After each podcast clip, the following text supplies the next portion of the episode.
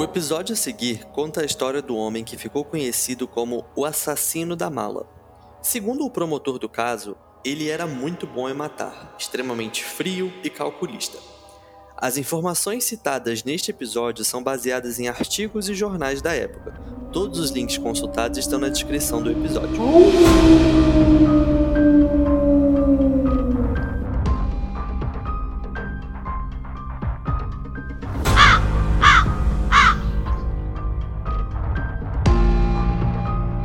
Toda sexta-feira é 13.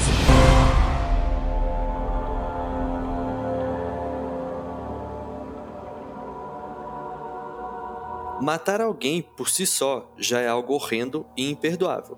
Porém, matar uma pessoa e jogá-la no lixo como se ela não valesse nada consegue ser ainda pior.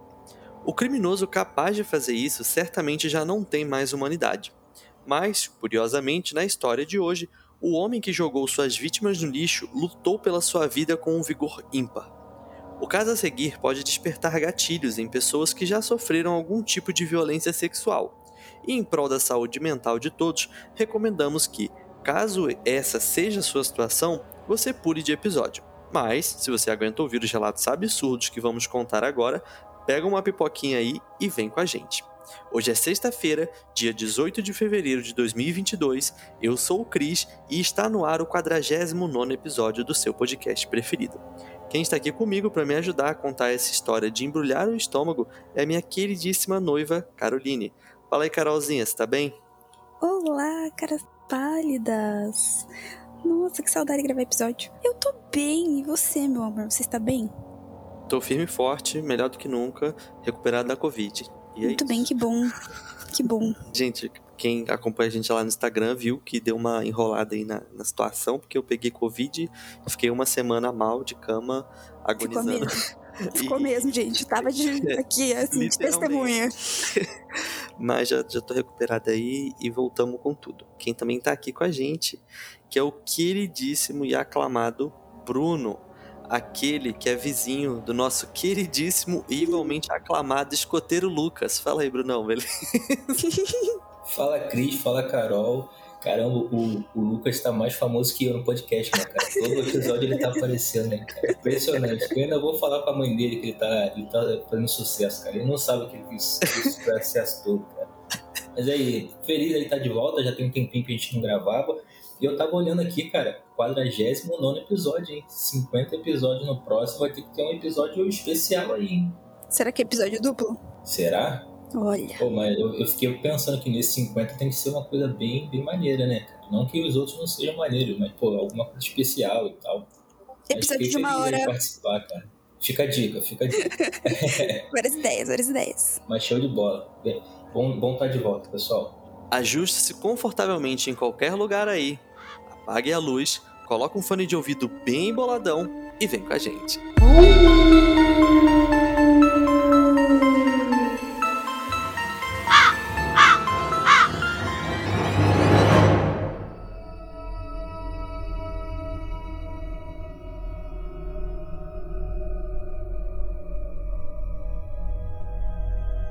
Em 13 de setembro de 2005, trabalhadores do aterro de Lubbock City, no Texas, avistaram uma mala entre os muitos montes de lixo.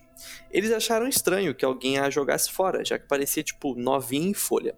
Digamos que ver uma mala de viagem nova não é das coisas mais comuns em aterros, por isso que os caras que trabalhavam lá resolveram dar uma olhada. Ao abri-la, no entanto, eles fizeram uma descoberta horrível. Ali dentro da mala, dobrado em posição fetal, estava o corpo nu e espancado de uma jovem. A polícia foi chamada ao aterro sanitário imediatamente. Não havia nada para identificar a mulher na mala, apenas uma tatuagem em seu tornozelo com a palavra Summer. Na autópsia, foi determinado que ela estava morta há mais ou menos 24 horas. Seus ferimentos indicavam que ela havia sido estuprada.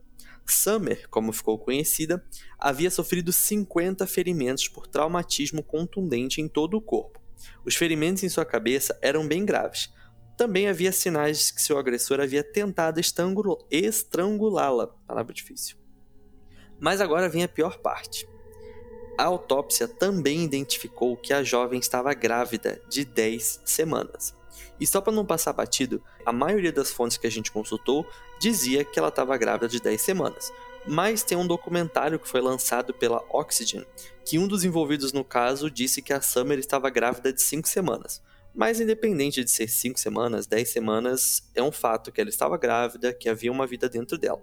Mais horripilante ainda foi que a causa de sua morte não foi determinada por traumatismo contundente ou estrangulamento. Na verdade, ela havia morrido de asfixia posicional, devido à forma como foi posicionada dentro da mala. Em outras palavras, ela ainda estava viva quando seu assassino a enfiou dentro da bagagem. Gente, é repugnante. Ai, ai. Um tempo depois, a análise da impressão digital a identificou como sendo uma mulher de 29 anos, mãe de quatro filhos, de nome Summer Lee Baldwin. Originalmente de Tacoma, Washington, a Summer estava passando por um momento particularmente difícil da sua vida, já que além de estar tá grávida né, do seu quinto filho, ela tinha voltado a trabalhar como garota de programa para financiar o seu vício em drogas. Nesse momento, a polícia de Lubbock City já sabia quem era a vítima e como ela morreu. Mas a questão que permaneceu ali para os investigadores foi: quem poderia então ter feito isso? Que tipo de pessoa poderia ser tão fria e tão e ter tão pouca consideração por essa mulher a ponto de brutalizá-la e jogá-la no lixo como se ela fosse descartável. A única evidência que eles tinham, além do corpo de Summer, era a mala em que ela foi encontrada. Mas dá para dizer que, ao contrário de vários outros casos que já contamos por aqui, a polícia ela foi extremamente ligeira no caso do assassino da mala. Em um dos bolsos internos da mala havia uma pequena etiqueta com o número UPC, que é então o código universal do produto. Pois é, e com esse número em mãos, os investigadores descobriram rapidamente que a marca e modelo da mala eram vendidos exclusivamente no Walmart. Então, né, eles foram lá para o Walmart Superstore mais próximo e ali encontraram facilmente malas, malas idênticas aqui à venda. E um funcionário da loja, ele conseguiu utilizar o código UPC, que é tipo um código EAN, um SKU da mala e tal, para determinar quantas malas foram vendidas ali naquelas últimas 48 horas, bem como a data e a hora das compras. Com isso, é, a polícia descobriu que duas malas tinham sido vendidas naquele período, só duas malas em 48 horas. Então, eles solicitaram as imagens das câmeras de segurança do Walmart. Uma das malas foi vendida para uma mulher por volta das 3 horas da tarde do dia 12 de setembro de 2005. E pela violência empregada em Summer e a forma como o corpo foi encontrado, a polícia meio que descartou aquela mulher da lista de suspeitos.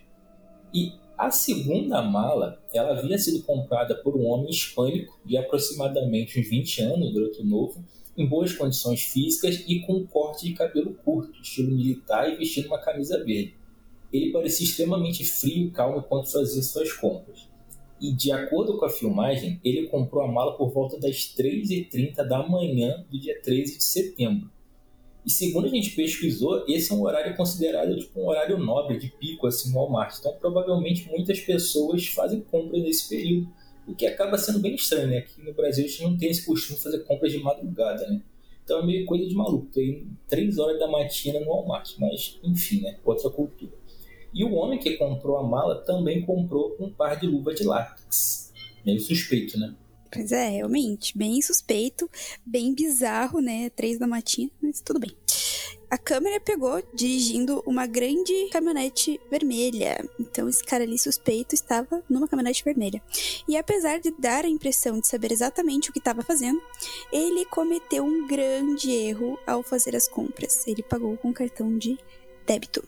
Sendo assim, os investigadores levaram até o Walmart de Lubbock City uma intimação federal para que pudessem descobrir o nome do homem pelo, que, pelo cartão de débito que ele usou.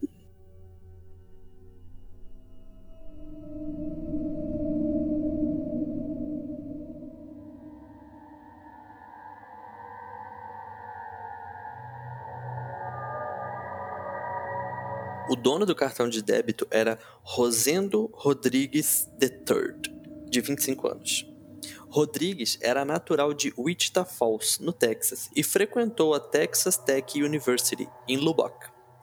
Ele não tinha antecedentes criminais, mas não era completamente uma novidade para a polícia. O seu nome surgiu na lista de suspeitos do desaparecimento de uma adolescente em 2004, na cidade de Lubbock. Mas ele nunca foi seriamente considerado um suspeito. Mas aí você vai entender um pouquinho mais dessa parte daqui a pouco, beleza? O Rosendo Rodrigues estava na reserva da Marinha e em setembro de 2005 estava na cidade de Lubbock para um treinamento. Ele estava hospedado no Centro de Convenções Holiday Inn, onde fez check-in no dia 9 de setembro. Estranhamente, ele optou por ficar em um hotel Holiday Inn, diferente do resto da sua unidade de reserva, que estava inteira hospedada em outro local. Quando ele fez o check-in, ele deu o nome de Thomas Rodrigues. Então aí já dá pra ver que ele estava mal intencionado, né? Deu um nome falso, coisa e tal. Mas enfim. No dia 15 de setembro, dois dias após a descoberta do corpo de Summer, foi emitido um mandado de prisão contra Rosendo Rodrigues. Seus registros de cartão mostravam que ele usou para pagar seu quarto no Holiday Inn. Alguns investigadores foram até o hotel e outros começaram a viagem de quase seis horas para o sul do Texas, até San Antonio, onde Rodrigues morava com seus pais. Eles também foram para Midland, que fica no Texas, onde Rodrigues devolveu a caminhonete vermelha que estava usando enquanto estava em Lubbock para a locadora. E se você bem lembrar, né, o cara que comprou a mala lá entrou na caminhonete, coisa e tal. Assim que encontraram o carro, a polícia fotografou e processou como evidência. No quarto do hotel, os investigadores descobriram uma série de provas incriminatórias, incluindo a etiqueta da mala, sacolas do Walmart e uma embalagem de preservativo. Bem mal intencionado. Ao lado da cama, havia uma poça de sangue seco no tapete. Também havia respingos de sangue nas molas e no colchão. Eles encontraram luvas de látex jogadas em uma lata de lixo no corredor do quarto do hotel de Rodrigues. O sangue no tapete e na cama foi testado para DNA e, como você já deve imaginar, voltou com uma correspondência para Summer Lee Baldwin. As luvas de látex também foram testadas para DNA. Elas tinham então os vestígios de Summer e de Rodrigues. Ainda mais evidências chamaram a atenção dos investigadores em um relatório gerado pelo cartão de quarto de Rodrigues. Esse relatório, então, ele mostrava uma lista com a quantidade de vezes que ele usou o cartão para entrar e sair do quarto.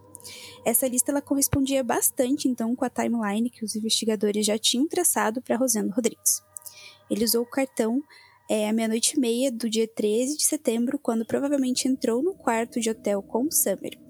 Isso foi confirmado por uma testemunha que se apresentou dizendo que viu Summer em uma grande caminhonete vermelha com um homem hispânico com corte de cabelo muito curto. Ou seja, era uma característica muito forte dele, né? Um homem hispânico com um corte de cabelo muito curto. Já é a segunda vez que comentam sobre isso. O cartão-chave ele foi usado para entrar no quarto novamente às 13h50, apenas 20 minutos depois que Rodrigues ter sido visto nas imagens de vigilância do Walmart comprando a tal mala. Rosendo Rodrigues foi preso mais tarde, no dia 15 de setembro de 2005, em sua casa em San Antônio, que também fica no Texas. Ele invocou seu direito a um advogado imediatamente e não falaria com os investigadores sem um. Vários itens foram apreendidos em sua casa, incluindo seu computador, um telefone, uma passagem de ônibus que ele comprou para chegar em casa depois de deixar a picape alugada em Midland, um contrato de aluguel do carro e a camisa verde que ele usava nas imagens de vigilância do Walmart. Depois que ele chegou em casa, o Rodrigues ele passou um tempo fazendo várias buscas incriminatórias no seu computador ele não fez muito para cobrir os seus rastros. Ele procurou Summer Badwick e informações sobre o corpo de uma mulher sendo encontrada em um aterro sanitário de Lubbock. Uma vez que ele se cansou de procurar histórias sobre a mulher que ele matou, ele começou a navegar em vários sites de namoro, tipo, bem aleatório. Né? Duas semanas depois que Rodrigues foi preso, seu advogado entrou em contato com os investigadores, dizendo que o seu cliente queria falar com eles. O assassino da mala disse aos investigadores que ele e Summer fizeram sexo consensual no quarto do hotel naquela noite.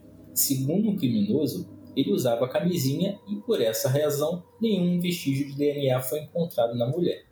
Quando terminaram, a Summer começou a fumar crack, disse Rodrigues, o que ele desaprovou. Em suas palavras, ele arrancou um cachimbo dela e ela o atacou com uma faca e para se defender, ele estrangulou e ela morreu. Obviamente, essa história era inventada. Por exemplo, ele não explicou os quase 50 ferimentos que ela sofreu e o fato de o seu sangue estar espalhado pelo quarto do hotel. Tampouco tinha nenhum ferimento defensivo, que certamente teria se ela realmente o atacasse né, com uma faca sob efeito de droga. Então essa história estava muito mal contada.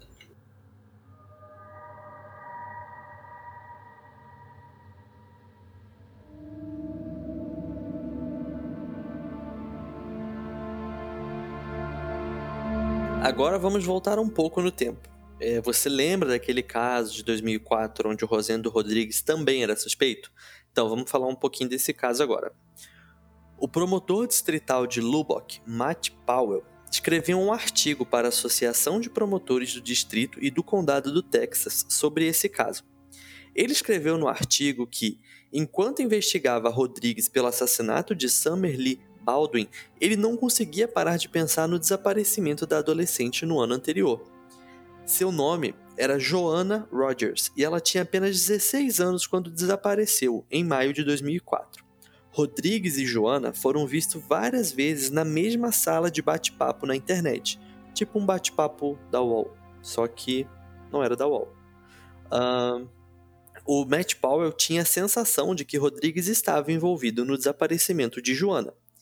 Então ele fez o que descreveu como um acordo com o diabo. O promotor consultou as famílias de Summer Lee Baldwin e Joanna Rogers e obteve a aprovação das duas famílias para fazer um acordo com o Rodrigues. Powell disse que, se Rodrigues tivesse algo a ver com o desaparecimento de Joanna e se pudesse ajudá-los a encontrar o seu corpo, ele lhe ofereceria prisão perpétua ao invés da pena de morte. E a intuição do, promotor Powell estava certa.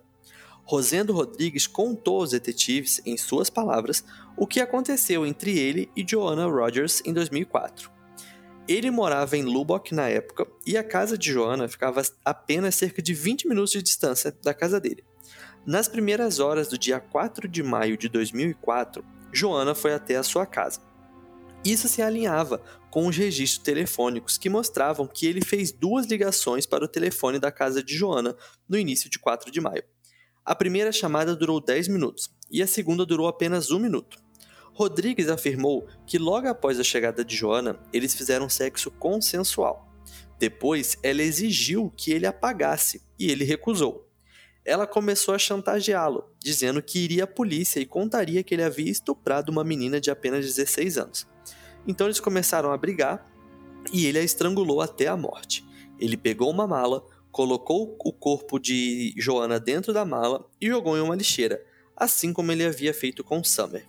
Basicamente, ele só sabe contar essa historinha, né, de tipo, ah, eu fui me defender, coisa e tal, enfim. Mas a sua maneira ao relatar esses atos insensíveis com tão pouca emoção deixou os detetives chocados. E existe então um sistema utilizado pelos trabalhadores do aterro quando se trata de onde eles levam o lixo dentro do aterro. Pelo menos havia nesse aterro em 2004. Então, isso ajudou os investigadores que conseguiram descobrir com, com Rodrigues em qual lixeira ele colocou a Joana. E com essa informação, então, eles puderam determinar em qual seção do aterro o lixo teria sido levado. Eles conseguiram uma doação de 100 mil dólares do gabinete do governador para financiar a busca do aterro. Os pesquisadores usavam macacões completos, tipo aqueles de Chernobyl, sabe? Enquanto eles vasculhavam as pilhas de lixo no calor sufocante do Texas. Eles procuraram por dois meses e não tiveram sorte. Quando eles estavam começando a perder as esperanças, milagrosamente encontraram a mala, exatamente como Rodrigues havia dito. Segundo então o Matt Powell, ele disse mais tarde que foi praticamente um milagre encontrar a mala com o corpo de Joana, já que o aterro tinha o mesmo tamanho de três campos de futebol e cerca de dois anos de lixo, ou seja, era um amontoado de coisa, né? Finalmente, então, Joana estava voltando para casa e sua família poderia realmente dizer adeus. Só que no dia em que o Rodrigues deveria né, se declarar culpado dos crimes, ele acabou mudando de ideia. Ele não ia mais se declarar culpado e se arriscaria no julgamento. E ao saber disso, né, a promotoria apresentou uma notificação de intenção de buscar a pena de morte. Um júri de pares de Rodrigues decidiria então o seu destino. E dada a atenção da mídia que o caso recebeu no condado de Lubbock, foi determinado que Rodrigues não poderia receber um julgamento justo por lá. Então todo mundo sabia do caso e 90% das pessoas já tinham se decidido sobre a culpa dele. Como resultado, o julgamento ele foi transferido para Randall County, cerca de 160 quilômetros ao norte de Lubbock. E uma bizarrice sobre o julgamento de Rosendo Rodrigues. A declaração em que ele confessou ter assassinado a Joana não foi voluntária, porque ele fazia parte de um acordo judicial. E mesmo que ele tivesse desistido do acordo judicial, era meio que inadmissível no tribunal. Então o Rodrigues ele iria a julgamento apenas pelo assassinato de Summer Lee Baldwin, mas não pela de Joanna Rogers. Matt Powell descreveu isso como, abre aspas, área confusa da nossa lei.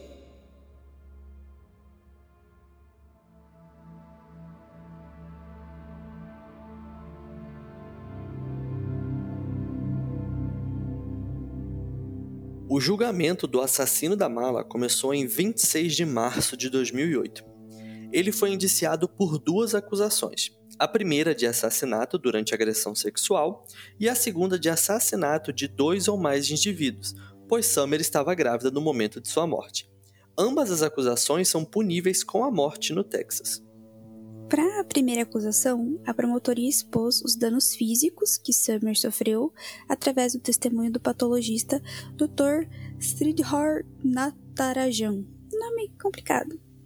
Mas para o júri, é, ele examinou os mais de 50 ferimentos de força contundente que ela sofreu em todo o corpo. Ele também detalhou o trauma sexual que ela sofreu. Isso levou a concluir que ela havia de fato sido estuprada e o sexo não foi consensual, como já havia informado em seu depoimento, né? Além disso, nenhum de seus ferimentos causou a sua morte, embora fossem graves o suficiente para deixá-la inconsciente. Ela ainda estava viva quando Rodrigues a colocou na mala. A maneira como ela estava posicionada, combinada com a falta de oxigênio, foi o que a matou. Então, foi isso que o patologista disse, né? E como contamos lá no começo do episódio, a causa da morte foi oficialmente asfixia posicional. Eu nunca tinha escutado esse termo, foi a primeira vez, então fiquei bem chocada em saber que poderia existir uma asfixia posicional. Isso é uma crueldade muito grande, né? O depoimento do patologista deixou claro ao júri que Rodrigues não matou Summer em legítima defesa, né? Como ele tinha dito.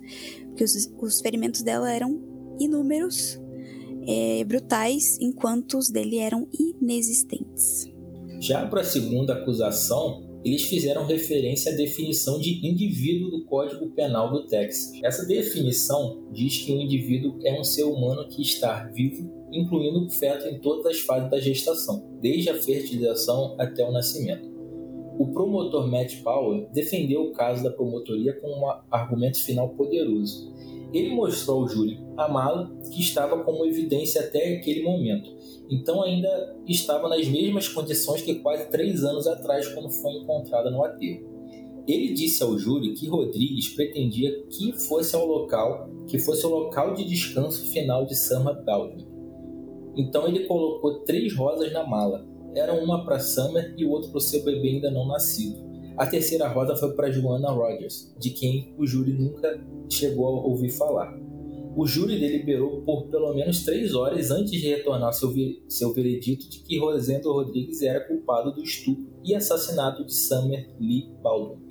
Em seguida, foi a fase de punição do julgamento, na qual o júri decidiria se Rodrigues deveria ser condenado à morte ou não.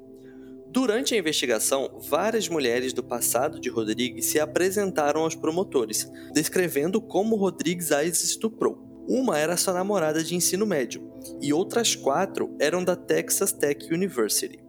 O promotor público assistente Trey Payne questionou cada uma das mulheres no julgamento. Todas elas descreveram Rodrigues como um indivíduo bonito e encantador, que inicialmente parecia um cara legal. No entanto, quando foram para a cama com ele, ele se tornou violento. Elas estavam com medo de Rodrigues, e é por isso que elas nunca contaram a ninguém que ele as estuprou. Ele tinha um talento especial para escolher vítimas que achava que não falariam nada contra ele. E isso me lembrou muito um caso que a gente contou aqui uns dois ou três episódios atrás sobre o Benjamin Seyfried. Então, ele tinha um perfil parecido com esse, vale a pena dar uma conferida aí. Depois que o júri então ouviu as cinco mulheres, houve uma breve audiência sobre Joanna Rogers. Apenas informações específicas podiam ser usadas no julgamento. A confissão, né, de Rodrigues que ele tinha realmente matado Joanna não foi uma delas. Eis o mistério, né? O júri ouviu então o pai de Joanna, Joey B. Rogers, sobre a última vez que viu a sua filha. Um agente do FBI testemunhou sobre os telefonemas em que Rodrigues fez para a casa de Joanna na noite em que ela desapareceu. Em seguida, um detetive da polícia de Lubbock teria, é, testemunhou que Rodrigues havia procurado artigos sobre o desaparecimento de Joanna ao mesmo tempo em que procurava notícias sobre o assassinato de Summer. O criminoso também teria baixado fotos de Joana para o seu computador. Durante os seus argumentos, a defesa, tentando impedir que Rodrigues fosse condenado à morte, chamou várias testemunhas de caráter. Elas eram principalmente da própria família de Rodrigues. Eles o descreveram como amoroso, carinhoso e também inteligente. Sua tia lembrou um Rosendo de 14 anos, anunciando que um dia seria o primeiro presidente latino dos Estados Unidos. O próprio pai de Rodrigues prestou depoimento. Ele testemunhou que costumava ser um alcoólatra violento que batia, então, na esposa e nos filhos, e seu filho sofreu imensamente como resultado, disse ele. Finalmente, a mãe de Rodrigues disse ao júri que seu filho sempre foi uma pessoa respeitosa e gentil. Ele tinha seu próprio filho, disse ela, Rosendo Rodrigues IV. Ou seja, teve o terceiro, agora ele era o quarto. Muito bizarro também isso de ficar dando o mesmo nome da pessoa, né? Um menino que tinha seis anos quando o julgamento de seu pai estava ocorrendo. Mas é preciso dizer que Rosendo não era lá um exemplo de super pai, já que tinha visto seu filho apenas três vezes na vida. Ou seja, o garoto tinha seis anos e ele viu três vezes. Belo exemplo. Pois é, é grande exemplo, né? E o júri deliberou por cerca de duas horas e meia. Quando eles voltaram, eles recomendaram a pena de morte. Os advogados de Rodrigues continuaram lutando apresentando vários recursos em nome do seu cliente até o final. Eles questionaram a credibilidade do, testemunho do médico legista de que Summer foi agredida sexualmente, o que tornou o caso ilegível para a pena de morte. Sem surpresa, esse apelo não deu muito certo, acabou não dando em nada. Ficou muito claro na autópsia de Summer e no testemunho de outras mulheres estupradas por Rodrigues que ele era um homem sádico e perigoso, absolutamente capaz de violência sexual. Então, eles apelaram para o Supremo Tribunal, mas o pedido foi rejeitado menos de 30 minutos antes dele ser executado. Então, o recurso foi descrito como impróprio, intempestivo e sem mérito, e nada mais do que um, seu, um último esforço. Rosendo Rodrigues nunca expressou remorso pelos, pelos seus assassinatos ou pela dor que causou às famílias das vítimas.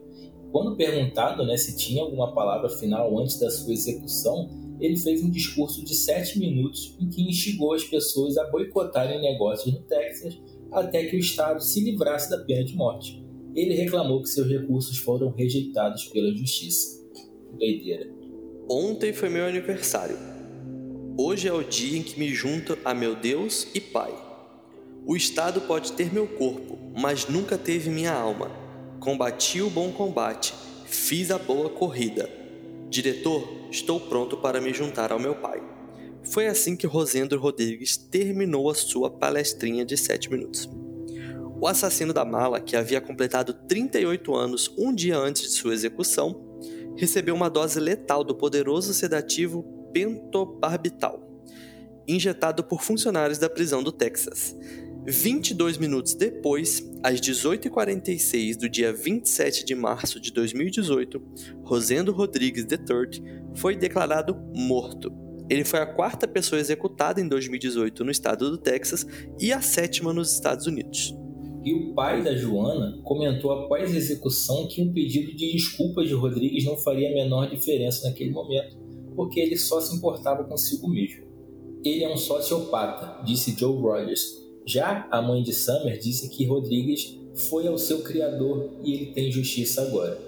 O promotor público Matt Powell disse em entrevista ao Texas Tribune que a execução de Rodrigues não lhe trouxe alegria. No entanto, neste caso, o cara certo recebeu a punição apropriada, disse ele. Quem enfia um ser humano em uma mala e joga no lixo? Este era um cara que se não fosse controlado, machucaria outra pessoa novamente e continuaria aterrorizando as mulheres, disse Powell.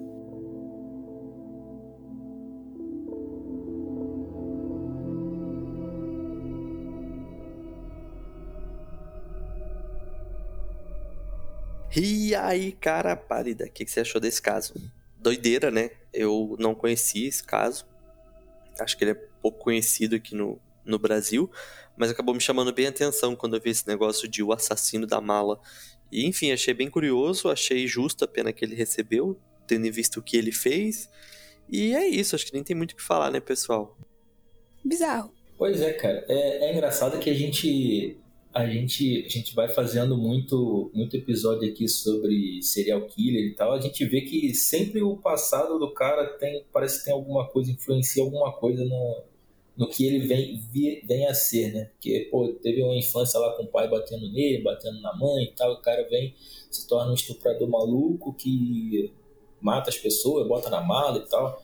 É muita doideira. Eu, eu, eu eu já passando aí para aquela parte lá do Instagram tal, eu, eu achei que era um outro caso, cara. Você, você botou uma dica lá, achei que fosse se fosse aquele massacre lá do Walmart, mas você não Foi uma dica bem. capciosa. eu não conhecia. Foi, foi. Você não conhecia esse caso, mas é, mas foi bem, bem, bem pesado, né? Então, e, e o pior, cara, é que principalmente a Summer ali, pô, o cara deu 50, 50 lesões nela, botou ela na mala e ela ainda não tava morta, sabe?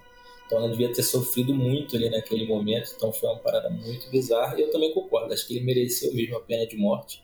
E, e fiquei até, até surpreso de tem poucas penas de morte ali no Texas, né? Foi, é, não tinha nem 10 penas de morte, mas eu achei bem injusto que o fim que, que se deu nele. É, eu acho que também pode ter relação com a data, né? Acho que cadê? ele foi executado em 27 de março. Até aquele momento só tinham quatro, né? Acho que até o final do ano daí deve ter, ter tido mais, assim. Eu, eu já vi em algum lugar que o Texas é o, é o estado americano que mais executa criminosos. Até porque lá nos Estados Unidos, tipo, ah, do ano, né? É. Eu achei que fosse tipo. Não, do ano. Total de 2018. Ah, então de 2018. Tá... Então tá uma média ok, é, assim. Achei que, achei que fosse. Porque lá nos Estados Unidos, tipo, cada estado tem a sua própria lei, assim, né? Então, tipo, tem sim, estado sim. que não tem pena de morte, mas tem estado que tem. E o Texas é um desses estados que tem pena de morte e é um dos estados que mais condena também as pessoas à, à morte, assim. Então, acho que essa curiosidade. Carolzinha, tem algo para falar ou podemos ir para os comentários? Ah, olha, assim, eu acho que óbvio, ele vi, vendo a mãe dele ele apanhar e batendo no pai, o pai batendo nos filhos, na mãe e tudo mais, deve ter sido ruim, complicado, mas não dá um, um gatilho para ele sair fazendo o mesmo com as pessoas. Eu acho que isso é falta de caráter mesmo. Até porque tem muitas pessoas que têm histórias muito piores de violência na infância e tudo mais, que são pessoas incríveis, maravilhosas, que escreveram histórias completamente diferentes. É, por mim, é, se fosse eu, né, a, a condená-lo, com certeza eu traria uma morte tão dolorosa quanto foi a da Summer. Na, acho que a pena de morte para ele foi até pouco a forma como ele morreu, porque ele teve um, um medicamento ali e ponto, apagou, acabou todos os. Ele dormiu. Exato, morreu, ele não sofreu. não sofreu. Exato, eu queria que ele tivesse sofrido é, tanto quanto a Summer sofreu, porque, cara, eu nunca tinha escutado o termo de asfixia posicional, ou seja, a mulher já tava, tipo, assim, inconsciente, mas viva e morreu porque ela tava numa posição que faltou ar, sabe? É, é cruel, é banal, é. Nossa, é, é nojento, assim. Tipo, me, assim, me dá uma, sei lá, uma sensação de, de angústia de angústia muito grande em pensar tudo que a Summer sofreu. Então ele deveria ter sofrido muito mais a pena de morte foi pouca, assim, de verdade. Ele devia ter, sei lá, sido linchado na cadeia, feito alguma coisa muito mais, assim, grave. Sério, gente, eu tô muito indignada, desculpa. Mas é verdade. Enfim, acho que é isso, não tem mais nada pra falar. Carol pra presidente. é isso, é isso. Belas deixa. Cara, eu, eu até tava pensando aqui, né, que o, o, caso que a gente, o último caso que a gente contou, né, do Edward Baisnell, ele também era um estuprador em série, ele estupra, estuprou ali, acho que 13 pessoas ao longo de alguns anos, mas ele não matou ninguém. E o, o Rosendo Rodrigues também, né? ele estuprou cinco pessoas e matou duas. Então, tipo, um padrão aí do, desses estupradores em série aí muito, muito doido. Dois episódios muito pesados. Esses Vamos mudar o foco, por favor? Tá pesado pra mim, sendo mulher aqui, escutar essas histórias. Vamos pra parte tranquila do episódio. Boa. É, Vamos pra parte tranquila. Vamos lá, o primeiro comentário foi do arroba Thiago Moraes. Inclusive, Thiagão, um abraço aí, cara. Thiago, Thiago era uma pessoa super ativa nos nossos comentários e episódios. Depois ele deu uma sumida e agora ele voltou. Então, um o abraço famoso aí, Thiago. oi sumido. Pois é, Quem é vivo sempre aparece. exatamente. Bem-vindo. E aí ele comentou: é daquele cara que o corpo foi encontrado atrás de um freezer no mercado anos depois que ele foi dado como desaparecido? Curioso esse caso. Não conheço esse caso, mas não era esse. Ah, mas curioso, deu gatilho, curioso. hein?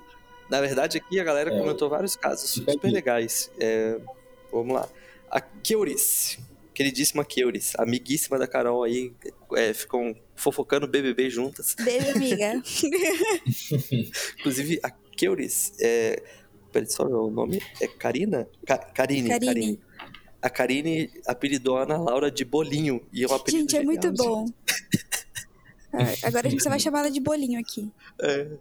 A, a Karine comentou assim: foi o caso da cliente que se irritou com os preços e matou o gerente. Pois é, pode, poderia ser um caso realista. Essa Não é daí- improvável. É Não é improvável. A Ellen Balbino comentou assim: não tenho certeza, deve ser sobre o massacre do Walmart, que é o mesmo caso que o Brunão pensou, né, Bruno? É esse aí que eu tinha pensado. Pois é, inclusive logo em seguida veio o seu comentário. Pô, deve ser um massacre que teve alguns anos no Walmart. Essa tá fácil, se foi isso mesmo. Pô, tava fácil, tu errou, cara. Tava fácil, tava fácil, porém não estava, né? Apenas Não, Mas, gente, foi- Texas é um lugarzinho louco, Eu- né? Mas eu não lembrava se esse massacre do Walmart era no Foi. Texas. Mas eu vi o Walmart e já pensei logo nisso também. Né? Mas Foi? foi também no Texas. né? Texas é terra de doido. Foi no Texas mesmo? Foi? Ah, tá. Mas eu, eu coloquei ali a foto do Walmart sabendo que quase ninguém ia acertar, porque, tipo, era muito difícil você ligar o Walmart Ai, nesse gente. caso. né? Eu já, já tava pensando que era alguma coisa de preço abusivo, porque o Walmart é caro, hein? Pelo amor de Deus.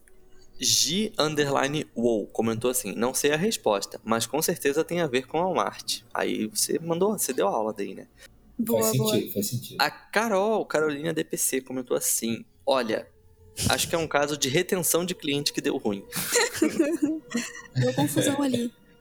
A Aline Souza, 221. Não faço nem ideia. Tô aqui só pra ler os comentários e ver se alguém sabe. Então, Aline, ninguém sabia. Foi um mistério pra todo mundo também, Aline. Pois é. Ninguém acertou, Ninguém acertou? Ninguém, ninguém ninguém. acertou. O ADM tava Caramba, difícil, né, difícil. cara? Tava. Pois é, voltei Tava, boladão tava. da Covid. É. A Júlia Underline Werneck. Gente, nunca ouvi falar. Mal posso esperar pra chegar sexta-feira. Chegou, Júlia. Ihu! Inclusive, a Júlia, ela pediu um caso via Pix, que é um caso muito legal, muito legal mesmo. Mas eu já falei com ela que é um caso muito complexo, então por isso que ele tá demorando pra sair. Hum, Mas vai sair e é um caso muito legal. E eu será já que pensei é o na dica do episódio caso. 50? Pode ser. Será? Na- a dica do caso vai ser muito divertida e eu acho que ninguém vai acertar, mas. Júlia, em breve o episódio sai. Ah, a Natasha De Brito comentou assim: o atentado de El Paso. Ou será que Ai, o atentado de El Paso é o. É o do Essa Texas. Natasha, essa Natasha, Cris, foi aquela que estudou comigo há 300 anos atrás e veio me perguntar Ah, se eu fazia parte do podcast. Ô, manda um abraço aí, Natasha, que estudou. Beijo pra você, Há 200 Natasha. anos com- Saudade de você. É, Pô, 200 anos, bons um abraço pra tempos. você aí. Espero que você esteja bem em São Gonçalo. Cara, ela não mora mais em São Gonçalo. Ah. né? Ela Pô, Bruno, só tu tá morando aí engano, Ela ainda. tá nas Europas. Tá morando. É, cara, eu, eu, eu crio raiz nessa cidade, eu nem sei porquê, cara. Mas Ela tá crio. morando aonde, Bruno? Você acha? Cara, se eu não me engano, ela tá na Europa. Ah, de São voltou, Gonçalo pra Europa. Ou- que- Gente, Ou ela tá fazendo.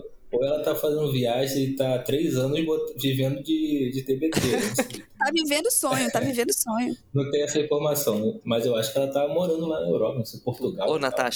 Natasha, leva você- se você não estiver morando na Europa, você comenta lá no, no, no post desse, desse episódio pra gente saber, né? E se você tiver, chama nós. Exato. Ou eu não, falar. né? Se você não estiver na Europa, você comenta É. dizendo que você não tá na Europa. Mas se você estiver na Europa, você comenta levando nós. Rola o convite, né? Ó, eu, Carol, Ana Laura, Bruno e Michele. Estamos prontos pra Europa. Isso aí. Vai, vai, Eu tô com a mala pronta, só pra querer dizer isso. Exato. Aí, quem comentou aqui também, a Juping, que, se eu não me engano, mora nos States. Então, Juping também, se quiser levar a gente, tamo aí também. Faz uns doces boladão, tá hein? marcando presente. Sim, Ju, Juping Nossa, é Juping tem uns doces lá que ela posta que é pornográfico de bonito. Meu chute vai pro atentado de El Paso. Lembro que na época do ocorrido tava geral com medo de ir no Walmart, aqui nos Estados Unidos, incluindo eu, né? Já que os alvos eram imigrantes. Se não for esse caso, e se não for pedir demais, fala sobre ele em uma próxima vez. E para não perder o costume da minha hashtag, chega logo sexta.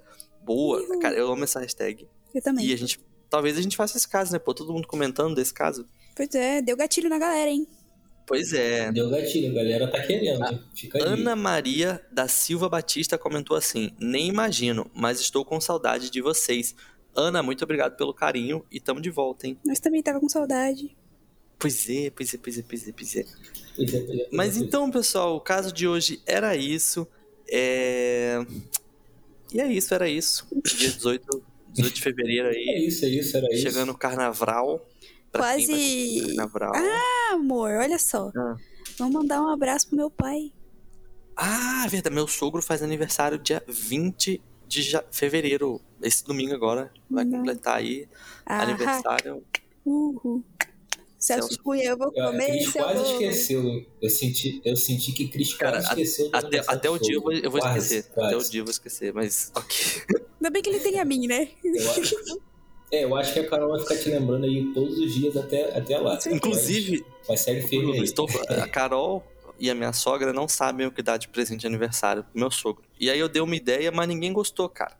Ah, fi. Eu falei assim, dá um plano de sócio do Atlético Paranaense pro, pro meu sogro com direito a um acompanhante. E aí eu, para não deixar ele sozinho, eu faria esse trabalho de acompanhar ele nos você tá- jogos. Tá, você tá cantando essa já tem então, tempo. não tá colando, Bruno. Que quer não tá colando. É o famoso ele Ai, meteu essa. Meteu essa, bicho? Que isso, cara. Mas... É, vamos ver se não cola, cola. Né, é, até dia 20 né? de fevereiro o negócio, água, o negócio é que o plano de sócio é mensal, né? Eu tenho anual. Não, você vai cara, ter um mas, que vai ter que continuar mas, pagando. Mas, poxa, é aniversário, é aniversário do pai dela, Bruno. Tem que ser um presente boladaço. Pô, aí sim. Eu, eu, eu, eu achava que você ia, você ia dar pra ele a camisa do Vasco, mas eu esqueci que vocês são de Curitiba, então Vasco. Cara, ele é, curiti ele é corintiano e atleticano. Ele é sofredor duas vezes. É, ele é sem, Algo de errado é não, sem noção. Não podemos falar muito, né? Porque Vasco também não tá lá aquelas é, coisas. É. Mas. Aí você, esse podcast é vascaíno. É, aí você me deixa triste. É, esse podcast não tem jeito não. Até a Ana Laura já, já é nossa, vascaína. Cara, tadinha. Tem não, Bruno, nossa senhora. A Christian falou que a Ana Laura ia ser presidente do Vasco. Falei, cara, até ela eu falei... entender disso, ela, o Vasco nem existe mais. Cara, eu tive, eu cara, sonhei com isso. Se for, é melhor que tá lá, né? Sou eu mesmo, não, cara. cara. eu profetizei, eu falei, daqui a uns 20 anos 20, 30 anos, a Ana Laura vai estar rica, milionária, vai ser presidente do Vasco e o Vasco vai ganhar um título mundial com ela na presidência. Caraca, já pensou? Cara, eu, eu morreria Caraca, tranquilo. Esse, esse podcast, esse episódio vai viralizar daqui a 30 anos. Profetizando. Daqui a 30 é profeta, cara. Eu, eu acredito. Eu acho mais fácil ela ser milionária e comprar um time e dar o nome de Vasco. Porque acho que até lá o Vasco não existiu mais, não, hein, gente? Que isso.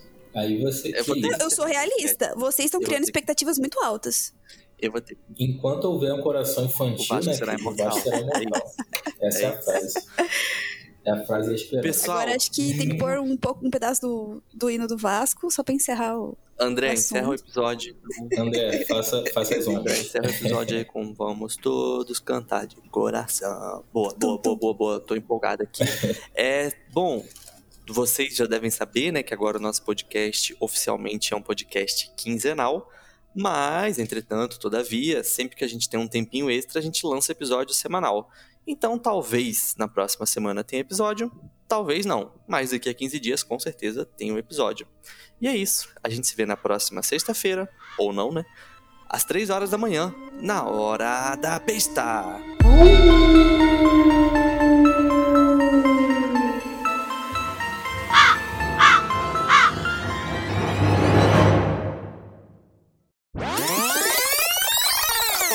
Amor, deixa eu te perguntar uma coisa. Você pode falar hoje que é pra gente botar o fone de ouvido bem boladão e ir pro episódio? Porque eu tô com saudade dessa fala. Posso falar, posso falar. Obrigada. Antes, mas... Boa, boa. Eu tô só procurando aqui o a fala certinha, porque eu realmente esqueci essa fala, gente. Nossa, sente-se confortavelmente. Não, eu, Eu não, esperava mais de você, cara. Coloca um Não, fone de é. ouvido bem boladão e vamos pro episódio. cara, Poxa, que faz um tempinho que a gente não fala, né? Ajuste confortavelmente em algum lugar aí. Coloca um fone de ouvido bem boladão, boladão e bora. Boradão, boradão. Boradão. Já começou Já as tá gafes, né? Eu, eu realmente esqueci, mas espera aí que eu tô quase achando. Vamos lá. Aquele momento de procura de roteiro antigo. Nossa, amor, né? essa, Sim, essa, ó, achei, achei, essa frase é muito boa, sério. achei. Então, bora pro episódio. Então, peraí, ó. Ajuste-se confortavelmente em qualquer lugar aí. Apague a luz, coloca um fone de ouvido bem boladão e vem com a gente. Ai, eu adoro. Deu certo, deu certo. Boa, boa. Então vamos lá, vamos começar essa, essa doideira aqui.